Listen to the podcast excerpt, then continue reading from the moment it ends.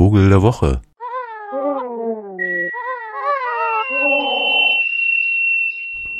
Und jetzt ist es ja so dermaßen Herbst, dass ich mal einem wundersamen Ort die Ehre geben muss, den ich jetzt dauernd besuche, also sofern ich kann, am Wochenende, nämlich einer Halbinsel im Geiseltal, was ja noch vor kurzem ein Braunkohlentagebau war, aus dem Fossilien geborgen wurden, große archaische Krokodile und weiß der Fuchs was für Viecher. Und jetzt ist es vollgelaufen, das Geiseltal, und hat den Geiseltalsee kreiert. Und in dem sind jetzt viele Inseln, sodass das zu dieser Jahreszeit anmutet wie das Wattenmeer. Und als ich da jetzt gerade eben war, habe ich eine schöne Szene gesehen, dass nämlich, also ich habe so ein Fernglas aufgebaut und meine Freundin sagte, ja, aber wollte sich mit mir über irgendwas unterhalten und ich habe gesagt, ja, ich muss jetzt erstmal kurz gucken, weil es könnte sein. Und in dem Moment, wo ich den Satz anfing, war es auch schon so.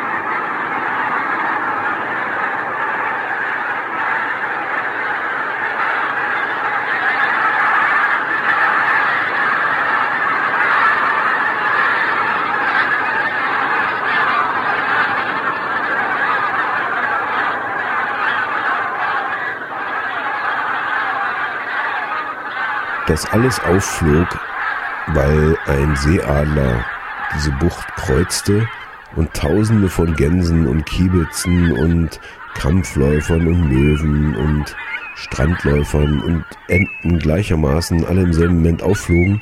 Die Luft war voll, das war ein tierischer Lärm, weil ein einziger Seeadler das ganze Setting kreuzte. Und da sind wir beim Vogel der Woche. Der, der im Westen auf den Naturschutzschildern steht, obwohl er da gar nicht vorkommt, so richtig. Also da sind alle Nationalpark und so weiter. Ne? Also was bei uns die Eule ist, ne? Naturschutzgebiet Eule. Das ist im Westen immer der Seeadler. Und das ist aber total lächerlich, weil den gibt's da gar nicht. Also mit anderen Worten, das ist so eine Bankrotterklärung.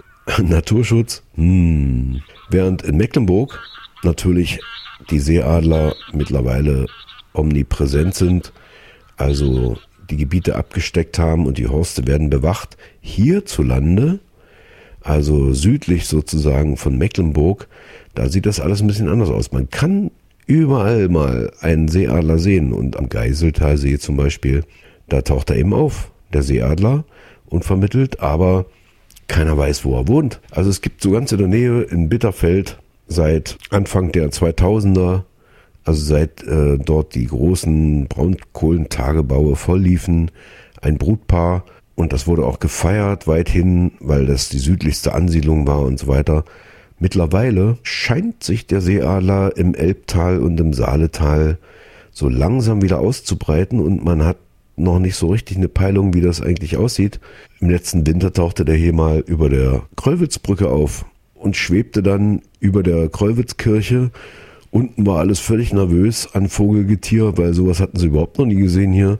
Mitten in der Stadt, an der Saale, die ganzen blöden Stockenten, waren sie ganz aufgeregt, weil auf einmal ein Seeadler auftauchte. Dabei ist das natürlich das Ende der Nahrungskette, was diese Vogelfreundinnen, Freunde angeht. Da haben sie nichts zu lachen und deswegen fliegen die Gänse am Geiselter See auch alle gemeinsam los, weil sie wissen, dem würden sie, wenn sie sitzen bleiben, eben nicht entfliehen. Das ist tatsächlich der Master of Nahrungskette, was das Vogelgetier angeht, äh, sobald es irgendwie Wassernähe meint. Und so ist es sehr schön, wenn man zum Beispiel im Süden von Merseburg, gibt so Kiesgruben, die sind gar nicht groß, dann mal erleben kann, dass da inmitten eines solchen Brackwassergebietes so ein Seeadlerviech reinlichtert und alles, aber auch wirklich der kleinste äh, Strandläufer und die größte Gans und selbst die Schwäne sich auf die Beine machen müssen und auf einmal wieder einen Feind haben, den sie vorher nicht hatten, jenseits des Menschen. Das waren nämlich die einzigen über lange Jahrzehnte. Und auf einmal taucht da wieder sowas auf, was drei Meter groß ist in der Spannbreite und damit größer als sie und ich. Und so ist es eben auch schön, das zu sehen. Also so gefährlich das auch für all das andere Federviech ist, ist es als, ist es als Anblick natürlich total grandios, so einen Seeadler zu sehen, denn man glaubt ja gar nicht, dass es sowas hier gibt. Ich meine, Elefanten würde jetzt auch keiner erwarten. Und so ein bisschen sowas ist das in der Vogelwelt. Also einfach so einen knapp drei Meter großen Vogel so über sich schweben zu sehen, das ist schon riesig. Da denkt man, der könnte einen selber wegtragen. Und vielleicht ist es auch so.